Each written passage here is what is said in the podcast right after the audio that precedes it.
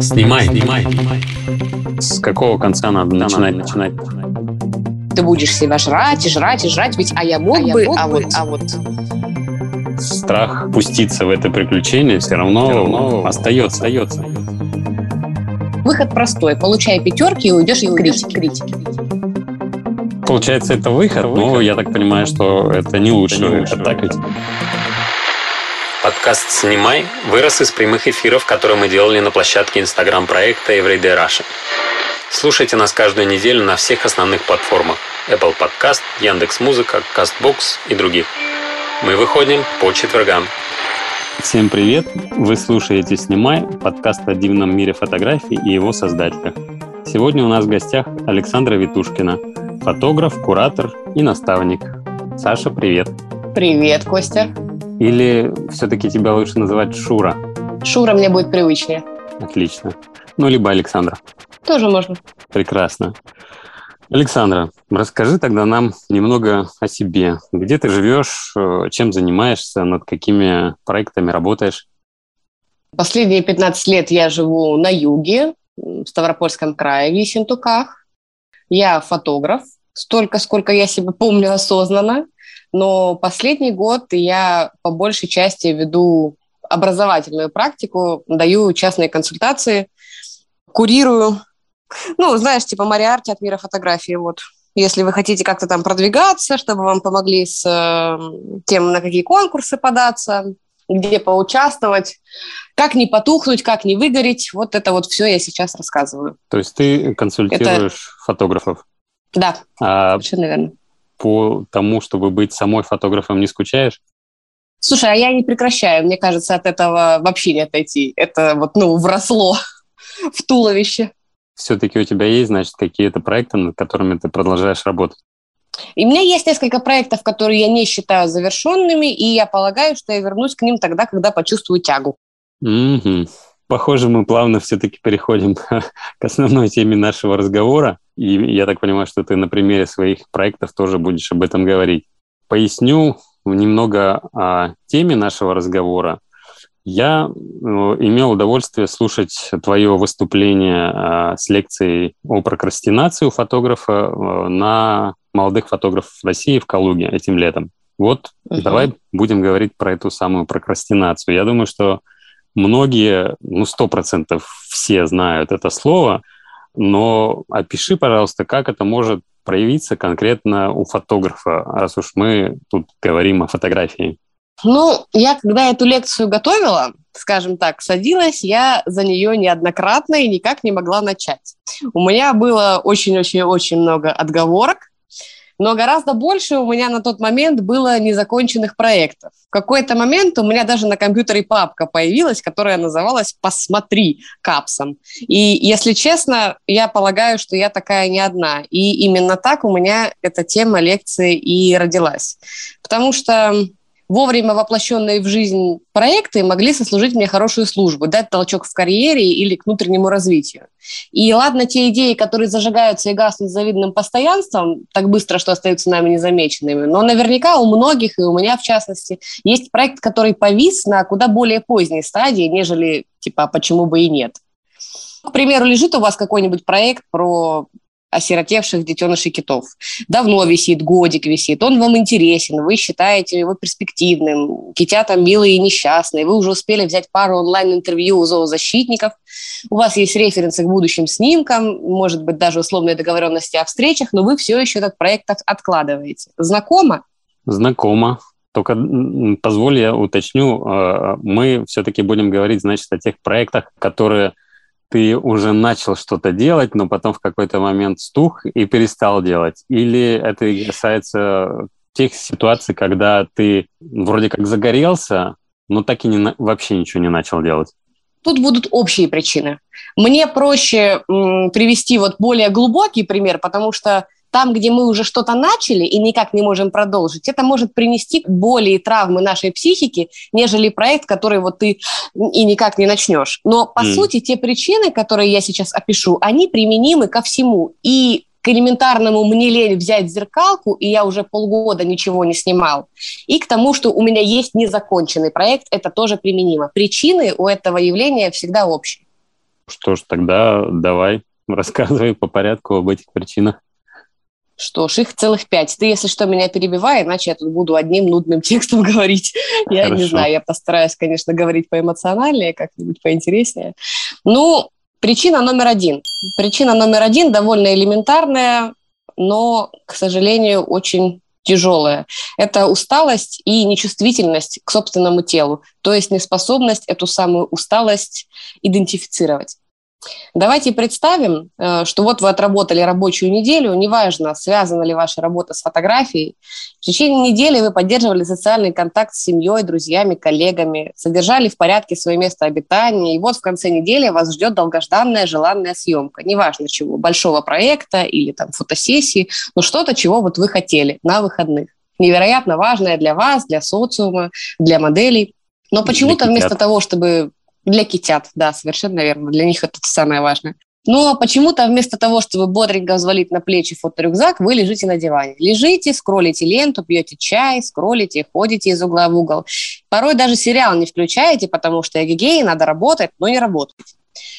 Все это время вас грызет червяк вины, ведь выходной, вы могли бы значительно продвинуться в реализации проекта. В итоге вы не отдыхаете и не продвигаетесь. Такое вот безобразие – это очень частое состояние подвешенности очень многих людей возникает. И вот так вот основная причина такого поведения – это нечувствительность к собственному организму.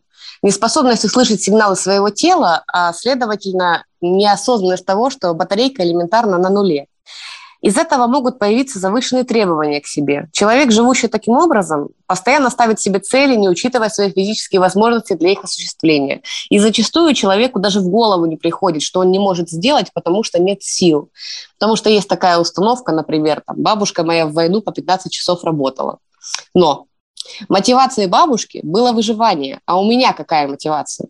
Да, завершить масштабный остросоциальный проект, безусловно, мотивация серьезная. Даже если вы кормитесь за счет там, грантовой программы или продажи этих проектов, но его реализация этого проекта не принесет вам сна, отдыха, элементарного лежания здесь и сейчас. Организм не дурак, ему надо вот прямо сейчас, прямо сейчас, потому что вы как бы этот организм измотали. И если ваша мотивация кажется организму неубедительной в данный момент, он просто не активируется. То есть какие бы ни были долгосрочные выгоды у вашего проекта, если вы находитесь в стадии элементарной усталости, организм никак не включится, потому что он не будет отслеживать эти самые долгосрочные выгоды. К примеру, там грантовая программа или продажа угу. там этих фотографий в какой-то журнал. Организму нужно здесь и сейчас. Организму нужно полежать на диване. Так организм своим выбором показывает, что ему важнее. Поэтому первое, что нужно сделать, первое, когда вам уже день ото дня лень закончить проект или просто выйти на съемку, это дать себе полноценный отдых. Зачастую этого достаточно для решения. Это кажется элементарным, но я полагаю, что многие попадали вот в эту вот ловушку, когда ты на выходные себе, на ближайший какой-то день свой личный выходной что-то запланировал, но ты вот ни сериал не посмотришь, не отдохнешь при этом, потому что ты будешь себя жрать и жрать и жрать, ведь а я мог бы, а вот в моем возрасте уже там Шолохов и так далее. Ну, я попадали, думаю, это многим поп- знакомо. Попадали в такую ситуацию, но э, можно ли как-то вот там, может быть, есть какие-то сигналы, на которые стоит э, обратить внимание, что вот это та самая усталость, потому что я вот лично по своему опыту могу даже не почувствовать эту усталость. Ну, как бы вот наверняка она есть, но я ее не буду осознавать. Конечно, можешь, потому что не научен, потому что, к сожалению, мы росли, ну, большинство из нас росли в такой социальной среде, где на такие вещи обращать внимание не было принято. Мы этому элементарно не научены. Именно потому, что мы дети тех, чьи родители по 15 часов в войну. Мы дети тех людей, чья мотивация была не такой, как у нас, чья система завода организма была устроена иначе. Мы сейчас должны учиться соотносить свои силы с текущим временем. Как это осознать? Ну, это нарабатываемый навык. Навык слушания своего тела, он наращивается. Наращивать его нужно постепенно. Для начала признать, что сейчас я буду лежать час, два, день. И не думать о китятах. Ни о китятах, ни о уборке дома, ни о работе. хочу смотреть сериал, смотрю сериал полностью, без всякого внутреннего критика. Ни в коем случае, да, не думать о китятах. Если это не помогло, то вступает следующая причина, по которой мы можем откладывать этот социально значимый проект. Следующая причина – это неизвестный алгоритм действий. Давайте, допустим, представим, что вот на, вы отдохнули, на диване отлежались, вы полны сил, домашняя рутина дается без особого труда. Но проект с китятами все еще лежит в пыльном углу жесткого диска. При этом вы уже взяли несколько онлайн-интервью, сняли пару метафоричных натюрмортов в домашних условиях, и вот теперь вам предстоит отправиться там на какое-нибудь южное побережье Северного моря Лаптевых, чтобы снять китят в естественной среде обитания. Но вы эту поездку откладываете. То денег нет, хотя уже прикупили новое стеклышко, что штатив и пару стоек, то времени нет, потому что навалилась халтурка. Так вот, здесь секрет в том, что мы гораздо легче и быстрее приступаем к тем действиям, где нам полностью понятен алгоритм их выполнения. Даже если вы устали, прийти с работы и взять интервью не составит для вас труда, потому что вы делали это много раз для других своих проектов. А вот поездка за 3-9 земель, даже несмотря там, на все агитки поп-культуры про свободную свободу, для вас в новинку. Или, может быть, даже наоборот, вы какой-нибудь, например, номад, и мотаться по всему свету с рюкзаком вам норм. Это, как говорится, ваша зона комфорта. А вот онлайн-интервью, социальный контакт, Zoom, Skype, слова для вас пусть и знакомые, но пугающие. И тогда проект застопорится именно на этом. Здесь важно осознать, что никто не рождается ни с какими навыками. Никто не рождается с навыком снимать большие междисциплинарные проекты. Все эти навыки нарабатываются. И неважно, что вас пугает, скайп, онлайн-интервью или поездка. Здесь важно идентифицировать это именно как страх непривычного, незнание алгоритма, не стыдясь и не обманывая себя. То есть, ну, не знаю, я понятно объясняю? А, ну, понятно. А, ну, может быть и такое, что в общем-то, этот алгоритм ты и понимаешь, но все равно этот страх пуститься в это приключение все равно остается. Потому что мы сталкиваемся с чем-то новым, непонятным, над выполнением чего нам нужно подумать. И здесь э, вступает другая, собственно, такая глубокая причина – это неумение замедляться. Потому что мы привыкли не давать себе время задуматься. Как, собственно, с этим бороться? Чаще всего вот этими проблемами, вот, ну, неуспеванием освоить, осознать даже хотя бы mm-hmm. того, что я чего-то боюсь, там, поездки или даже скайпа, неважно, страдают люди, которые привыкли спешить и суетиться. Так как для того, чтобы подумать, нужно замедлиться, а у них такой привычки нет, то в ход идут кофе, интернет там, и прочие виды вот той самой прокрастинации. А потом оказывается уже поздно. Или нужно сильно спешить, чтобы успеть. Билеты подорожали, китята уже позировали трем другим визуальным художникам. И отсюда возникает вторая проблема – дела, сделанные кое-как, жизненные провалы там с этим связанные. Угу. То есть осознать алгоритм действий, для того, чтобы его в полной мере осознать, нужно разрешить себе замедлиться. Это опять-таки нас возвращает вот к этим самым установкам, которые для нашего времени, для 2К21 уже не актуальны. Да, 30 лет назад эта спешка, она была в тему. Сейчас мы, дети своего поколения, вот люди, которые живут вот в этой объективной реальности, можем себе позволить остановиться, подумать столько, сколько нам нужно, осознать и признать, что именно нас пугает в будущем проекте. То есть здесь вот буквально не лишним будет прямо сесть и расписать, признавая себе, что конкретно в моем будущем проекте меня пугает. Да, То я бы даже действительно... сказал, что да. не сесть, а лечь на тот диван из первого пункта. Да-да. Да, вот это мне очень нравится. Совершенно верно, да. Именно так это и надо делать. То есть спешить здесь ни к чему. Важно ну, принять себя, осознать, что никто ни с какими навыками не рождается, не стыдиться. Я не зря об этом говорю. Это очень-очень глубинный страх. Есть у многих ощущение, что, ну вот, вот Иван Петров, он же может, как бы вот он может, он тоже с двумя руками, с двумя ногами, да, это мы можем осознать. А вот осознать то, что у Ивана Петрова совершенно другой бэкграунд, совершенно другие вводные жизненные обстоятельства, наша психика отказывается, потому что мы привыкли к критике, собственно, потому что мы привыкли к сравнению с сыном маминой подруги, и так далее, и так далее, и так далее. Поэтому мы совершенно не разрешаем себе чего-то не знать и требуем от себя какого-то стопроцентного знания. И так проект зависает. Потому mm-hmm. что, ну, проще, знаешь, спрятаться, сбежать от вот этого. Ну, мы, опять-таки, не научены разрешать себе ошибаться, бояться, Слушай, учиться заново чему-то.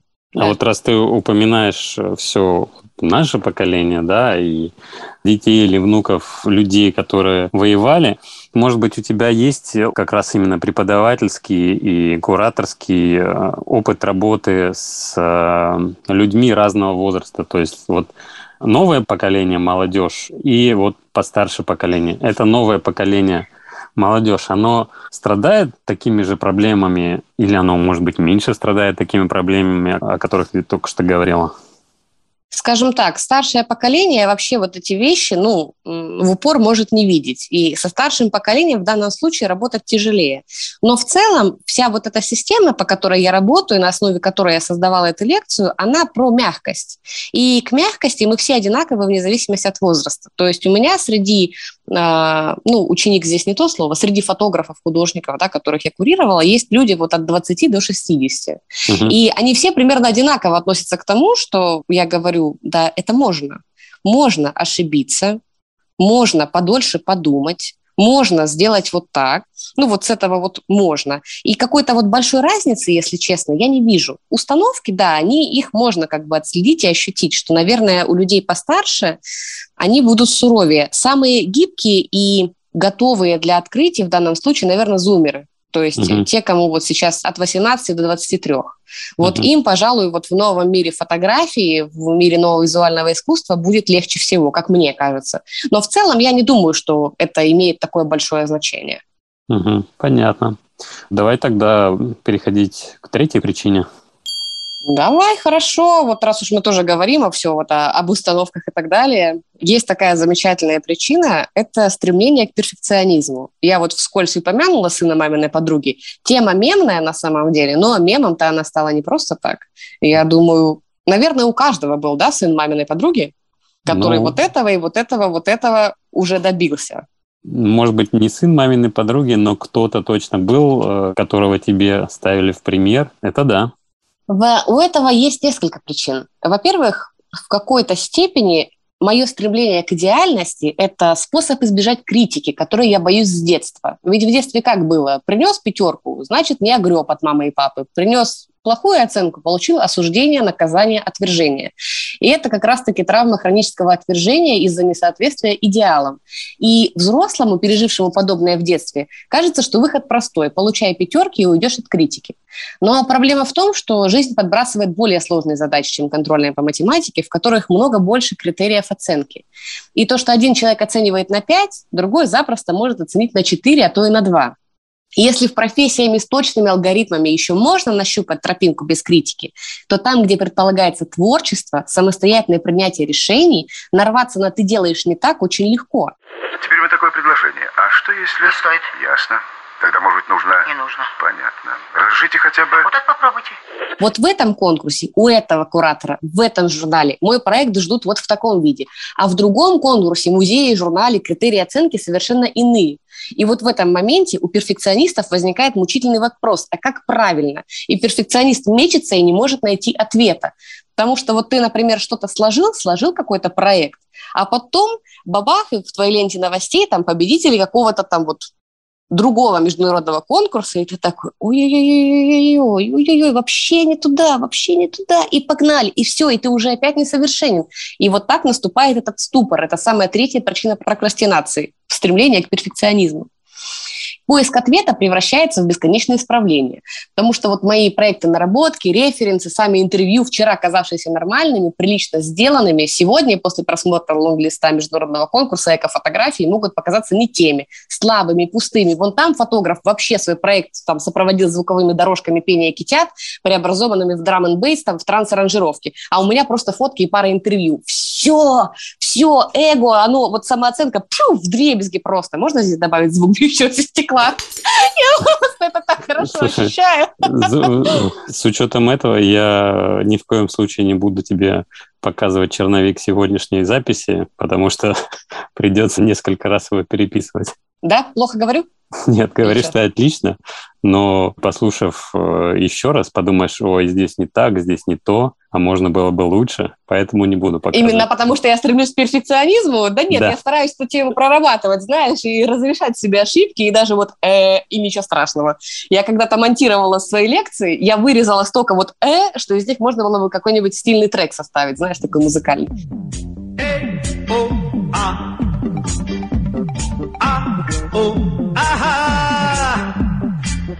Минуты на четыре, наверное, вырезала просто. И ничего, теперь я не стесняюсь.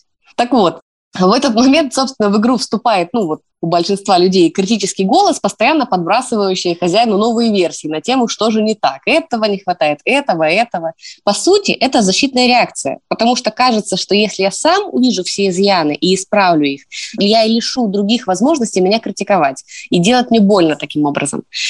И если я совсем не верю в себя, то я даже начинать не буду. Зачем начинать то, где меня ждет заветный провал? То есть как это лечится? Осознанием. Осознанием того, что твое желание сделать все идеально неосуществимо. Потому что фотография, искусство, вообще художественные ответы на глубокие вопросы, они не имеют никакого четкого алгоритма действий, и они тем более не имеют четких критериев оценки. Поэтому, когда ты что-то снимаешь, последнее, по сути, на что ты должен ориентироваться, это какая-то похвала извне. То есть ты, разумеется, можешь и должен наращивать какой-то творческий бэкграунд и нарабатывать, наращивать насмотренность. Но это скорее подспорье, чем основа для грамотного обучения и для здорового, экологичного существования как фотографа, вот скажем так. Ну, mm-hmm. то есть, чтобы не выгореть. Ну, конечно, ты можешь как бы, да, пройти 140 курсов, э, найти, например, там 2-3 конкурса, освоить 33 вида съемки и быть идеальным вообще во всех лонглистах, абсолютно везде и на всех галереях ты будешь желанен, но осмелюсь предположить, что ты выгоришь через полгода-год. Угу. И все. Надо уметь экономить энергию. Здесь, собственно, не дурно поговорить и о четвертой причине, очень она мне нравится, очень знакома, я думаю, будет многим, это э, привычка испытывать стресс. Давайте допустим, что критики мы не боимся, этот страх мы побороли, выбрали вектор направления по работе над нашим проектом, но все равно висим. Тут вступает в силу одна из, наверное, самых коварных причин прокрастинации. И ей страдают те, кого много принуждали в детстве. Учиться, ходить в музыкалку, читать книжки. На энтузиазме родителей такие дети могут достигать прекрасных результатов, но дальше сложнее. Многие, кому удается вырваться из-под родительской опеки, с трудом заканчивают обучение по специальности, а то и вовсе учебу прерывают. На следующем этапе, на построении карьеры, с ними происходят и вовсе странные вещи. Они перестают показывать хоть сколько-нибудь значимые успехи. Проблема в том, что при таком воспитании люди умеют работать только из-под палки, потому что их так растили, день за днем внушая, что лишь сильный стресс в виде наказания может быть сигналом для действия. И люди ждут пинка в виде стресса, чтобы начать делать. И здесь стрессом становится дедлайн, которого мы ждем, по сути, по привычке, выработанной еще с детства. То есть, к примеру, мы этот проект задумали, но вот где-то через полгода будет какой-нибудь масштабный экологический конкурс, и я не пошевелюсь, пока до дедлайна не останется вот ну, неделя, грубо говоря. Потому что с детства я научена вот так вот работать из-под палки. И если никакого конкурса впереди не предвидится, то организм может вовсе не активироваться. Потому что вместо здоровой связки «хочу, добиваюсь» мы имеем вот эту самую нездоровую связку «я не сделаю, пока меня не пнут». Понимаешь? Ну да, и я так понимаю, что именно из таких соображений многие и хотят еще, чтобы у них был э, некий преподаватель, ну, возьмем это в кавычки, который бы их угу. э, периодически подталкивал к тому, что ты давай, давай уже делай. Ну, мне кажется, много таких примеров, когда у фотографа есть какой-то проект, он в нем буксует, а потом он пошел учиться, и там вот в рамках этой учебы у него появляется Он потому что у него появилась, куратор. да, привычная с детства мотивация, потому что так мы научены вот, ну, со школы как бы, что вот успеть к контрольной, успеть к сессии, да, то есть от сессии до сессии живут студенты весело. Получается, это выход, но я так понимаю, что это не лучший выход, так ведь? Правильно понимаешь, если мы опять-таки говорим об искреннем стремлении желании о чем-то говорить с миром, об искреннем стремлении заниматься вот визуальным искусством, фотографией в частности, это не будет здоровой связкой, она тоже приведет к выгоранию. Это просто м- карьеризм. То есть я не говорю, что фотографы, которые вот исключительно заводятся исключительно таким образом, они там бесталантные и так далее. Нет, ни в коем случае. Я просто говорю, что фотографы, которые заводятся только таким образом, если осознают эту самую систему завода, станут куда более плодовитыми и куда более продуктивными. Если фотограф осознает, увидит эту систему, по которой он особенно плодовит перед там, ежегодными там, дедлайнами какого-то конкурса, да, угу. поймет, покопается, разберется, он станет куда более продуктивным и а, куда более ментально здоровым. Вот так. А у тебя были примеры таких твоих подопечных, которые, позанимавших с тобой, пришли к этому осознанию и прям почувствовали себя более счастливыми и в результате стали более продуктивными плане своего творчества? Как чувствуют, я, к сожалению, знать не могу, честно. Но mm-hmm. это то, о чем я говорю регулярно. То есть люди, как правило, приходят ко мне и говорят, типа, накидай мне вот мое портфолио, то есть я, допустим, курирую человека продолжительное uh-huh. время, ну, не регулярно, да, вот, ну, фотограф сложившийся, да, он ко мне там приходит периодически, что-то хочу чего-нибудь, подбери мне. Вот я, как грубо говоря, знаю его анамнез, да, вот историю болезни фотографическую, да, знаю, что ему подойдет. Вот. Я всегда стараюсь говорить, что надо браться за дело с правильного конца. То есть, ну, или там человек говорит, смотри, какой конкурс. Вот мне буквально недавно там приходит сообщение, вот смотри, открылась резиденция в Афинах, вот я хочу вот податься вот с такой темой. Ну, я говорю, конечно, надо пробовать, разумеется, надо пробовать, но в целом я считаю, что это браться за дело не с того конца. То есть ты изначально влюбляешься в Грецию, грубо говоря, да, uh-huh. интересуешься, допустим, там, мифологией, Афинами, да, а потом в жизни находится, он всегда, черт возьми, находится. Этот конкурс, этот, э, эта резиденция, эта галерея, она всегда находится. Главное изначально любить Афины, китят, портреты, облака, неважно. Просто тогда ты будешь действительно здоровее, плодовитее и продуктивнее. Ну, сказать, э, как бы, ну, повторюсь, поручиться за то, кто как себя ощущает, я не могу, потому что это, ну, вне моей власти, скажем так. Так, а получается, с какого конца надо начинать-то? С целей. Надо начинать с целей, надо начинать с осознания того, чего ты по-настоящему хочешь. Здесь мы переходим к пятой причине, самому, наверное, коварному и тяжелому виду прокрастинации, ложные цели. Выход здесь лежит через осознание, а точно ли это нужно именно мне? И если да, то насколько нужно? И как сильно я готов выложиться ради достижения этой цели? Если цель, которая есть в нашем сознании, нашему бессознательному, кажется малоубедительной, мы будем лениться. То есть многие считают, что лениться – это плохо, но, тем не менее, лень – это важный механизм саморегуляции. Лень возникает тогда, когда мы слишком устаем или когда мы не понимаем истинной цели того, чем мы занимаемся. Как бы это так вот объяснить? Ложные цели – это те, которые какой-то нашей части нашего бессознательного кажутся заманчивыми, а остальным частям не очень. Например, мама очень хотела, чтобы мы учили два языка – английский и немецкий. Всячески нам внушала, что это престижно. И одна часть, которая до сих пор ищет признание, признание внутреннего родителя, принимает эту цель за свою. Но бессознательно тем временем давно все посчитала, и стало понятно, что в реальности вы используете только английский, а немецкий вам вообще мало пригодится, но при этом усилий требуется много. И в реальности овчинка выделки не стоит. То есть вы не осознаете, насколько вы одержимы идеей получить признание мамы, э, которая так сильно овладела вами только потому, что подпитывается этой самой травмой отвержения это ну, вырабатывает внутренний конфликт. Так, может быть, э, с этими самыми китятами та же самая история, что тебе да, кажется, что эта верно. тема супер актуальная, экологичная совершенно и прочее, верно. а на да, самом деле да. ты хочешь снимать там чашки на белом да, фоне. Да, тысячу раз да, ты очень-очень правильно попал, очень правильный вывод сделал. То есть, когда у вас, ну, если вы до этого докопаетесь, то стоит спросить себя, что я реально получу, если я это сделаю. Стоит ли это моих усилий, э, усилий и времени с точки зрения затраты, стоит ли, ну, овчинка выделки. То есть задайте вопрос, а почему именно китята? Почему вот не белые чашки, да, как ты сказал? Почему не космос? Почему не блинчики? Почему не банан? И может оказаться так, что у нас есть какое-то впечатление, которое сформировалось не обязательно родителями, то есть это тут такой довольно грубый пример, да? может mm-hmm. быть любой другой, там чуть более поздний бэкграунд, который привел к тому, что вот мы считаем, что экология – это важно. А если представить, что вот наше инфополе – это, допустим, какие-то, не знаю, каналы в Телеграме, да, mm-hmm. и мы подписаны, значит, на вот канал с экологией, на канал с передержками котят, на канал с растениями и так далее, да, и мы получаем ежедневно эту информацию раз за разом, мы свято уверены, что это жизненно важно, это прям невероятно важно. Параллельно где-то рядом сидит другой фотограф, который подписан на политику, к примеру, да, и он там следит за выборами в Никарагуа, в России, там, неважно, где-нибудь. И для него это кажется жизненно важным. И здесь важно, вот если у вас завис какой-то проект, важно понять, а вам нужны эти китята? Они точно нужны вам?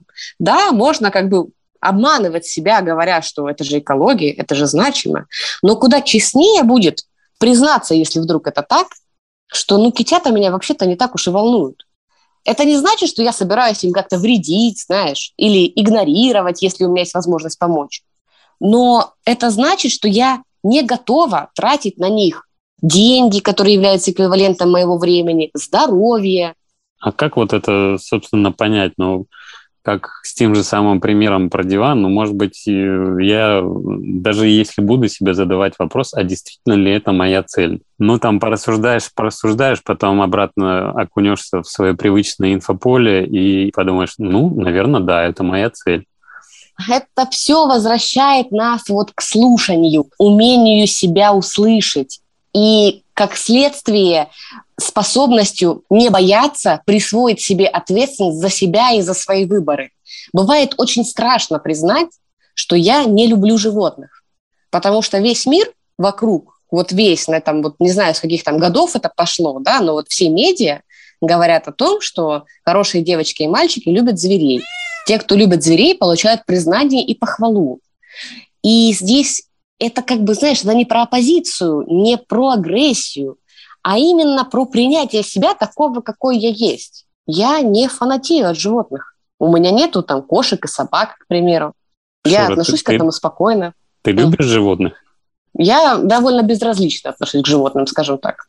Если у тебя были проекты действительно про китят, то ты их уже отвергла. Да, бросила. Совершенно верно. То есть я написала про китят, уже не помню почему, но калька это с моего другого проекта, сторителлинг это был, я рассказывала историю человека, это была интересная, важная социальная тема, и я этот проект сняла и считаю его завершенным, но я его сняла настолько вот через ну вот через себя, понимаешь, вот ну, mm-hmm. через силу, потому что я была окружена вот именно что инфополем с всякими э, теми конкурсами, которые вот принимают и одобряют исключительно репортаж какой-то, какой-то сторителлинг, что-то о людях. У меня было устойчивое ощущение, что никакая другая фотография в мире не котируется.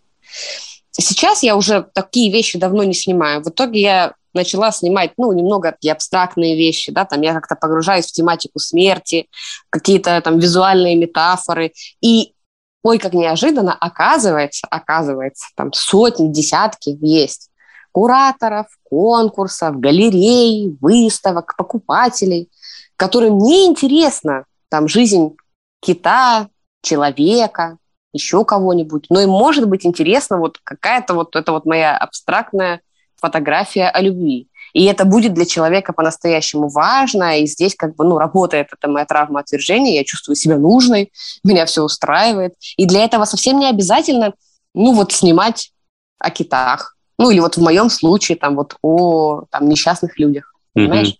Да, понимаю. Слушай, для того, ну, чтобы вот ты, получить признание, так сказать, да. Э, мы обсудили с тобой эти пять причин, вот, а угу. может быть у тебя есть еще топ может быть, три или пять каких-то таких.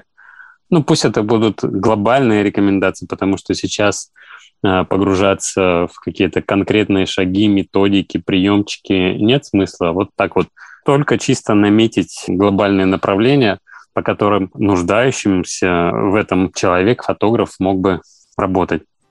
Дай подумать. Ну, мы сейчас говорим о том, какие вот советы, как завестись. Да, как вот проработать эти самые пять причин, если вдруг ты идентифицировал их все у себя, то там как, какие-то топ-3 твоих шагов, э, которые ты мог бы предпринять. Сначала отдых. Сначала элементарный отдых. Как бы смешно это ни звучало, вот в ближайший выходной мы не собираемся ни на какую съемку. В ближайший выходной мы собираемся на диван. Второе, а, это такой уже, наверное, более практический совет, который мне помогал неоднократно. То есть я, по сути, рассказала сейчас о важных вещах, но таких, они реально требуют глубокой проработки. Мне помогало вернуться в строй, такой фокус, я вспоминала съемки, на которых я получала максимум удовольствия. Причем я отвечала себе на несколько вопросов. Удовольствие от процесса, удовольствие от результата, там, удовольствие от обработки, к примеру. Я вспоминала съемку, которая доставляла мне удовольствие там, по двум из трех пунктов хотя бы, и пыталась эти пункты воспроизвести. То есть перед тем, как я начала снимать какие-то масштабные проекты, я же много лет занималась вот просто коммерческой съемкой, свадьбы, банкеты, торжества и фотосессии. Когда-то я в себе отвергала вот это вот все тоже, кстати, так это все глупо, все это отвержение на самом деле. Типа мне казалось, что искусство, оно только через страдания, оно только серьезное. Потом я решила, что так, отставить, отставить это все. Давай вспомним, когда мне было по кайфу, вот просто по кайфу снимать. У меня в голове всплывает какая-нибудь съемка с подружкой на улице, в тепле, на природе, без никого. Я такая, хорошо. Ну, так как сейчас я не собираюсь снимать подружек, например, да, сейчас я снимаю какую-нибудь там абстрактную тему там, жизни и смерти на Кавказе, грубо говоря, я из этого воспоминания вычленяю конкретные данные. То есть, что мне нужно? Хорошая погода, это раз. Там тепло, соответственно, если это зима, то я оденусь теплее. Ну, то есть, понимаешь, элементарные mm-hmm. вещи. Удобная обувь, удобная одежда, термос с собой, в конце концов. То есть я много лет об этом забывала. Я не знаю, может быть, я говорю очевидные вещи, но я к этому приходила, к сожалению, годами. Тепло, одиночество. То есть э, я сейчас, по крайней мере, я в таком этапе, что я не буду снимать стрит. Mm-hmm. Как бы он не был популярен, как бы он не был там значимый, хороший и так далее, мне некомфортно. Мне некомфортно там направлять камеру на людей, мне некомфортно оказываться в гуще событий и так далее, понимаешь? Вот. Признаться себе в этом, все окей, мы ищем место, где нету людей. Потом, там, мне было приятно вот с этой подружкой. Ну, отлично, я найду себе там близкого человека, не обязательно эту подружку. Ну, вот, есть же у меня какие-то контакты, к примеру, да. Человека, которого я предложу мне ассистировать, допустим, там, за чай, шоколадку.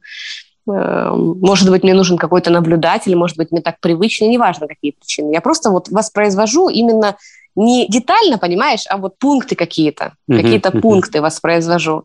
Ну и все. Вот мы берем какого-то друга, мы берем теплую одежду или теплый климат с термоса, мы берем отсутствие окружения и вперед, и направились. И я вот так вот именно и заводилась. Сейчас, например, я уже конкретно знаю, чего хочет мое тело и чего хочет моя психика. И я, в принципе, если чувствую потребность снимать, я ну, довольно легко определяюсь, какими инструментами я буду пользоваться для этого, да, какой визуальный язык я предпочту использовать, к примеру. Или если мне это и займет время, то этот выбор доставит мне удовольствие, то есть тягот я уже не испытываю. Но там несколько, там 5-6 лет назад я именно так этот вопрос решала. То есть я вспоминала съемку, которая доставила мне удовольствие и старалась воспроизвести ряд самых значимых, на мой взгляд, деталей из этой съемки. Слушай, ну просто рекомендации, как говорится, огонь. Очень мне э, нравится. Вот. И огромное тебе спасибо, что поделилась своими мыслями на этот счет. Я думаю, что если кого-то заинтересуют более подробные какие-то вещи и детали, то они смогут тебя напрямую найти. Вот. Uh-huh. А пока я думаю, что у нас есть план на ближайший выходной. Э, лежать на диване, да? План лежать на диване. Поэтому будем лежать на диване и слушать этот прекрасный выпуск нашего подкаста. Спасибо тебе большое. Спасибо большое тебе и всем, кто нас слушал. Спасибо. Пока-пока. Пока-пока. Это был подкаст «Снимай». Ставьте нам оценки и пишите отзывы в Apple подкастах. Мы их очень ждем. Также нас можно слушать на Яндекс Музыке, Castbox и ВКонтакте. И здесь можно и нужно ставить ваши оценки. Спасибо нашему саунд-дизайнеру Марине Вихровой и компании Saga Production.